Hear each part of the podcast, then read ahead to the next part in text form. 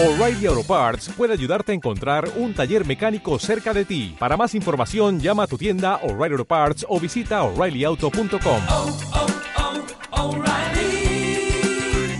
oh, Parts.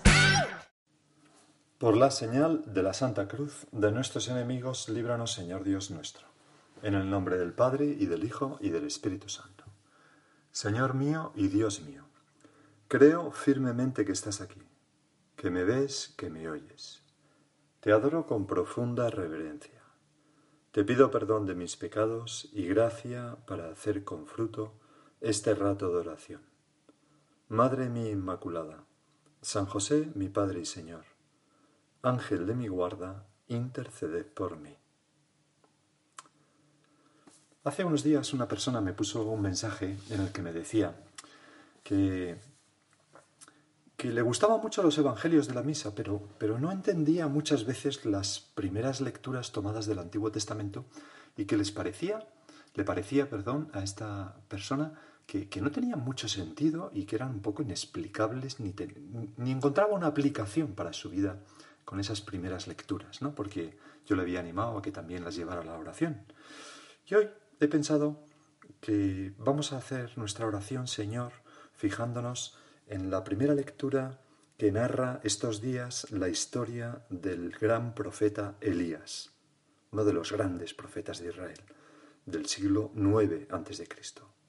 Porque las palabras del Antiguo Testamento son palabras inspiradas por Dios e inspiradoras de Dios. Realmente el Espíritu Santo aletea en ellas y aunque apunten como una flecha a esa plenitud de la revelación que es el Evangelio, que son los Evangelios, el Nuevo Testamento, tienen tanta sutileza, tanta verdad, tanta profundidad que nos pueden ayudar a nosotros muchísimo también. Elías se encontró de primeras con el rey Ahab. Era uno de los, un rey de Israel, eh, un rey malo realmente. Adoró a falsos dioses, impulsado por su mujer Jezabel, eh, mandó matar a todos los profetas de Israel y en cambio mantuvo a los falsos profetas de Baal porque su mujer adoraba a Baal. Es decir, Ahab era una persona que había llenado su corazón de ídolos, de cosas que no son Dios y confiaba en esos falsos profetas de Baal para tantas cosas en la vida. Ahab, en el fondo, pues no era pobre de espíritu, como vimos en las bienaventuranzas ayer. Y como decide también matar a Elías, pues Elías tiene que huir y como prueba, eh, en- ordena en nombre de Dios una sequía que va consumiendo el reino y que ya duraba, cuando esto tiene lugar, pues tres años. Entonces, mm, ayer el Evangelio, digo, la primera lectura, tomada del primer libro de los Reyes, capítulo 17, decía lo siguiente. Es una historia tan bonita esta, que nos puede ayudar tanto. En aquellos días se secó el torrente donde estaba escondido Elías, pues no hubo lluvia sobre el país por la sequía que él mismo había decretado. La palabra del Señor llegó entonces a Elías diciendo, Dios que siempre ampara a los suyos, siempre protege a los suyos, siempre le da lo necesario para cumplir su misión a los suyos, a ti y a mí. Da igual que estemos casados, que seamos sacerdotes, que estemos solteros, da igual. Dios siempre nos da la gracia necesaria para cumplir nuestra misión. La palabra del Señor llegó entonces a Elías diciendo, levántate, vete a Sarepta de Sidón y establecete, pues he ordenado a una mujer viuda de allí que te suministre alimento. Elías se alza, va a Sarepta, pasa por las puertas de la ciudad y, efectivamente se encuentra con una mujer viuda que recoge por allí leña. Y Elías le llama y le dice, tráeme un poco de agua en el jarro, por favor, y beberé. Así de partida parecen unas palabras, Señor, como un poco rudas, un poco arrogantes, ¿no? Cuando ella fue a traérsela, esta mujer, él volvió, volvió a gritarle, tráeme por favor en tu mano un trozo de pan. Ya es el colmo, ¿no? Ella respondió, vive el Señor, tu Dios, que no me queda pan cocido. Quizás esta mujer le reconoció como el gran profeta Elías, por eso le trata con ese respeto, ¿no? Vive el Señor, tu Dios, que no me queda pan cocido, solo un puñado de harina en la orza y un poco de aceite en la alcuza. Tantas veces, Señor, nosotros nos vemos sin fuerzas, sin alimento, sin nada que dar a los demás, sin, ¿cómo diría yo?, sin virtudes, sin pobres, nos vemos pobres. Estoy recogiendo, sigue diciendo la viuda, un par de palos. Entraré y prepararé el pan para mí y mi hijo. Lo comeremos y luego moriremos. Es una pobreza extrema, ni siquiera para ella, pero tampoco para su hijo. Pero Elías, el hombre de Dios, le dijo, no temas, lo que dicen los ángeles, ¿no? No temas. Entra y haz como has dicho. Pero antes, prepárame con la harina una pequeña torta de pan y tráemela. Para ti y tu hijo la harás después. Es, es casi ofensivo decirle a una persona que te ha dicho que se va a hacer un panecillo para comerlo y morir, que le digas, bien, pero antes hazme a mí una torta de pan. tiene un punto de, Señor, de, de, esa extrema soberanía de las cosas y los hombres de Dios. Bueno, los hombres de Dios, no, no es que un sacerdote tenga soberanía, no, no, ya me entendéis, pero las cosas de Dios, vamos a decirlo así, lo que hace referencia a Dios sobre lo personal, ¿no? No temas, entra y haz como has dicho, pero antes prepárame con la harina una pequeña torta y tráemela. Para ti y tu hijo la harás después. Al mismo tiempo que Dios pide esa prioridad absoluta, promete, a través de su hombre, de Elías, que habrá para después. Para ti tu hijo la harás después. Pero solamente había para una. Entonces le dice, porque así dice el Señor, Dios de Israel, la orza de harina no se vaciará, la alcuza de aceite no se agotará hasta el día en que el Señor conceda lluvias sobre la tierra. Entonces, ¿qué hace esta mujer? Le dice, mira, vete a la porra, hombre, bastante tengo ya con mi pobreza y que me voy a morir dentro de poco para que vengas con estas tonterías. No, no, no, no dice esto. O, ni siquiera le dice, bueno, pero, pero fíjate, que es que solamente me queda esto. ¿Cómo te voy a dar esto? ¿No te das cuenta que, que, que, no tiene sentido? Ya te lo daré, te lo daría si tuviera más. No me importaría si yo tuviera la alcuza llena, si pudiera comprar, si tuviera... No, no le dice nada de todo esto, sino que dice, ella se fue y obró según la palabra de Elías, que era palabra de Dios, y comieron él, ella y su familia. Y por mucho tiempo la orza de harina no se vació, ni la alcuza de aceite se agotó, según la palabra que había pronunciado el Señor por boca de Elías.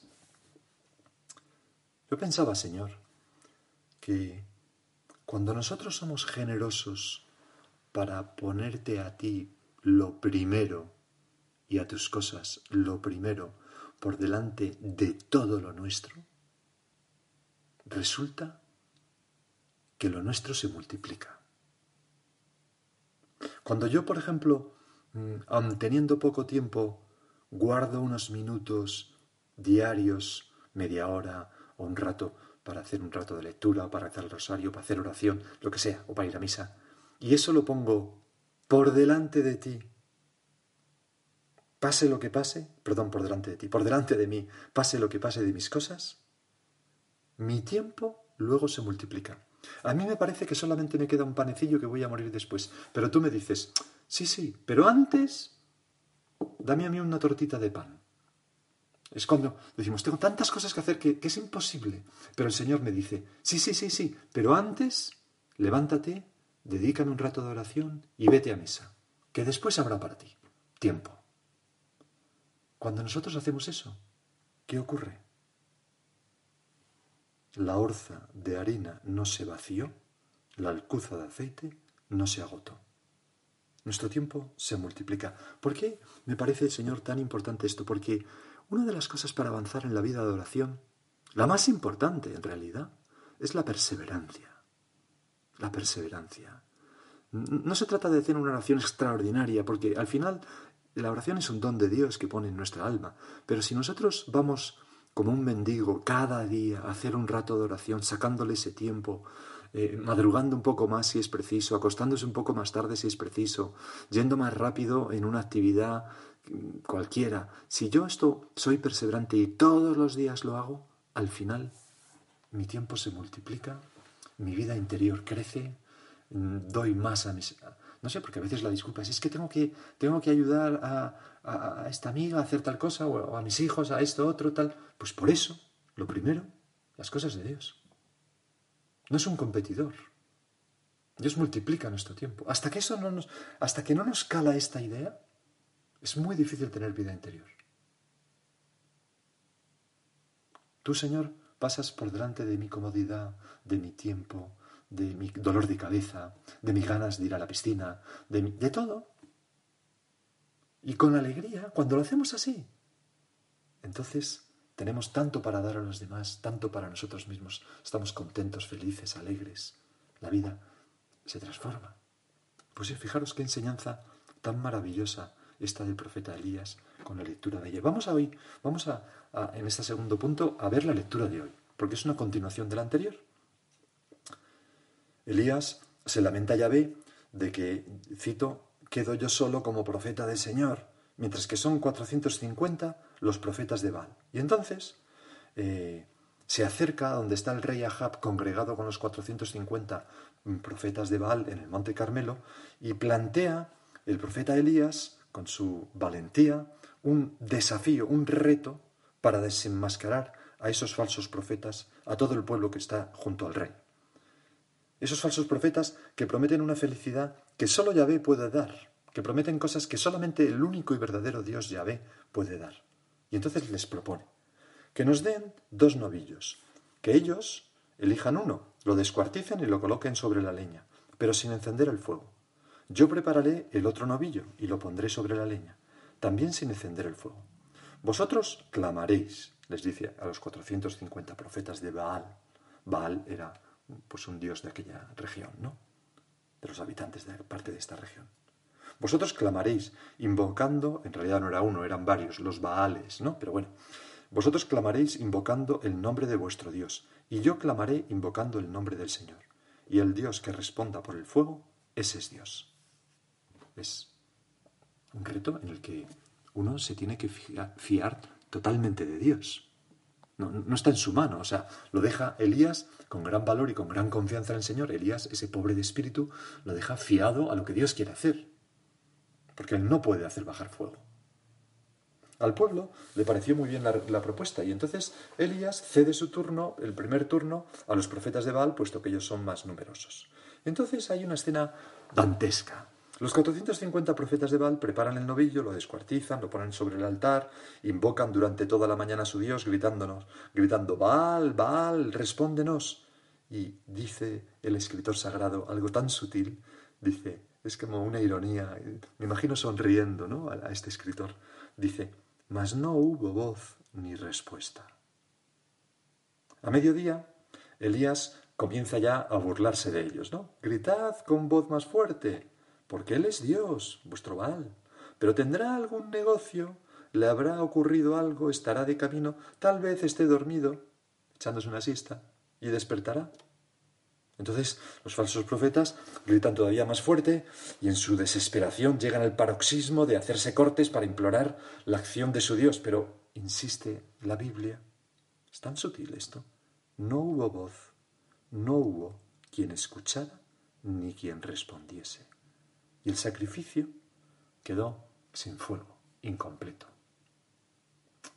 Como nos pasa a nosotros cuando adoramos a los falsos dioses cuando ciframos nuestra seguridad, nuestra felicidad, nuestra confianza en el dinero, en el poder, los honores, el placer, cualquier otra cosa que no seas tú, Señor nuestro. Nuestra vida no cuaja. El sacrificio de nuestra vida no, no, se convierte en una ofrenda grata a Dios. Entonces le llega el turno a Elías, que dice al pueblo, acercaos a mí para que lo vean bien.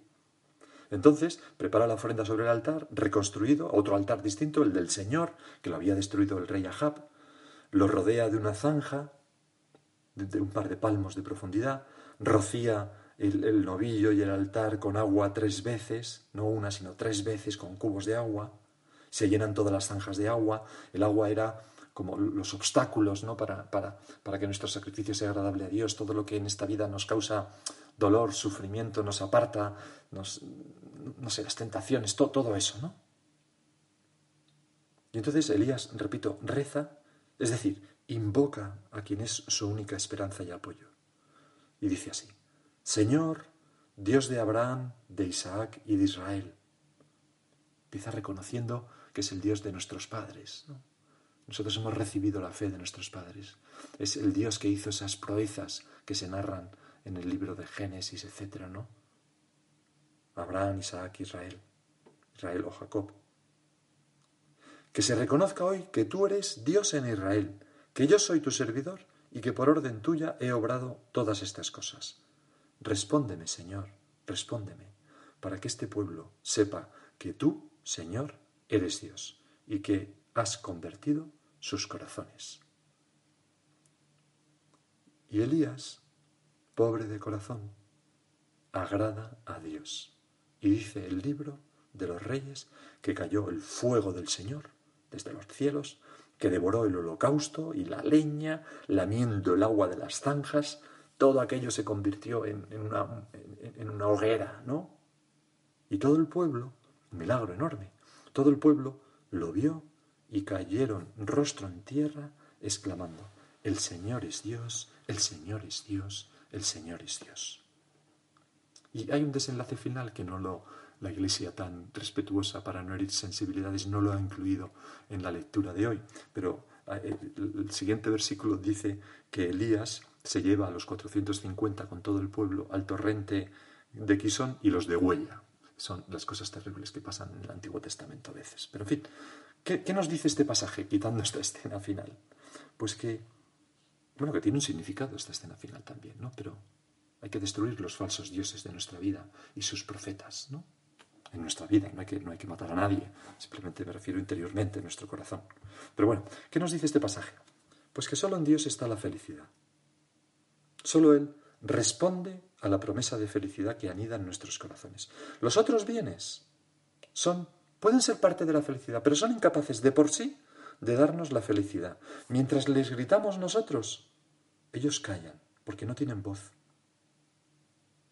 Pueden parecer la felicidad, pero no lo son. Son como los falsos profetas de Baal, que no consiguieron hacer bajar el fuego, la felicidad a nuestra vida, a pesar de su frenesí y de su paroxismo. Ni el placer, ni las riquezas, ni los honores, ni la vanidad, ni el poder, ni la libertad total, que a veces añoramos, Señor, la libertad y es una forma de poder, ¿no? Sería ser libre para hacer lo que quiero y no puedo porque estoy atado a esta familia, a estos compromisos, a este trabajo. Bueno, Ninguna de esas cosas, a ninguna de esas cosas le podemos pedir mm, que nos hagan felices, porque no pueden, porque solo Dios puede, y guardarán silencio ante nuestro deseo más profundo. Por eso San Agustín escribió con tanta verdad esa frase que ya hemos meditado alguna otra vez, nos hiciste Señor para ti, y nuestro corazón estará inquieto hasta que descanse en ti. Ninguna criatura, es decir, nada creado, puede satisfacer nuestro deseo de felicidad. Solo tú puedes hacerlo, Señor Dios nuestro. Fijaros qué enseñanza tan profunda la de este pasaje del profeta Elías. Decía en una ocasión eh, C.S. Luis, en Mero Cristianismo, ese libro que se llama Mero Cristianismo, que es un libro impresionante, no sé si lo has leído, eh, ocurre que cuando lo lees a medida que lo vas leyendo, es una exposición de la doctrina cristiana, eh, se te van ocurriendo pegas que decirle. Y entonces, inmediatamente el siguiente reglón te dice, ¿estará usted pensando esto? Pues la respuesta es tal, y te va como desmontando ¿no? todas las pegas que se te ocurren. Bueno, pues en ese libro dice, Dios diseñó a la máquina humana para funcionar con él. El combustible con el que nuestro espíritu ha sido diseñado para funcionar, o la comida que nuestro espíritu ha sido diseñado para comer, es Dios mismo. Dios no puede darnos paz ni felicidad aparte de Él, porque no existen. No existen, perdón. No existe tal cosa como una paz y una felicidad sin Dios. O sea, Señor, que nosotros podemos intentarlo, pero no lo conseguiremos. Me impresiona mucho aquella frase, aquella frase famosa de Cristina Onassis, aquella mujer multimillonaria y trágicamente desgraciada, ¿no? Pobrecilla realmente, porque tuvo, tuvo una vida durísima, ¿no? Pues en una ocasión decía, el dinero no da la felicidad y mi familia es una buena prueba de ello. Esto es muy importante tenerlo claro en la vida. Y estas lecturas del Antiguo Testamento nos ayudan. Por eso, Señor, aquella primera bienaventuranza que, que, es la más importante, ¿no? Y que vimos pues ayer, bienaventurados los pobres en el espíritu, porque de ellos es el reino de los cielos. Ellos lo tendrán todo. Vamos a dejarlo aquí. Acudimos a nuestra madre, le pedimos que nos ayude a penetrar las escenas del Antiguo Testamento, descubriendo ahí también al Espíritu Santo, que tiene tantos que enseñarnos a través de esas, de esas escenas.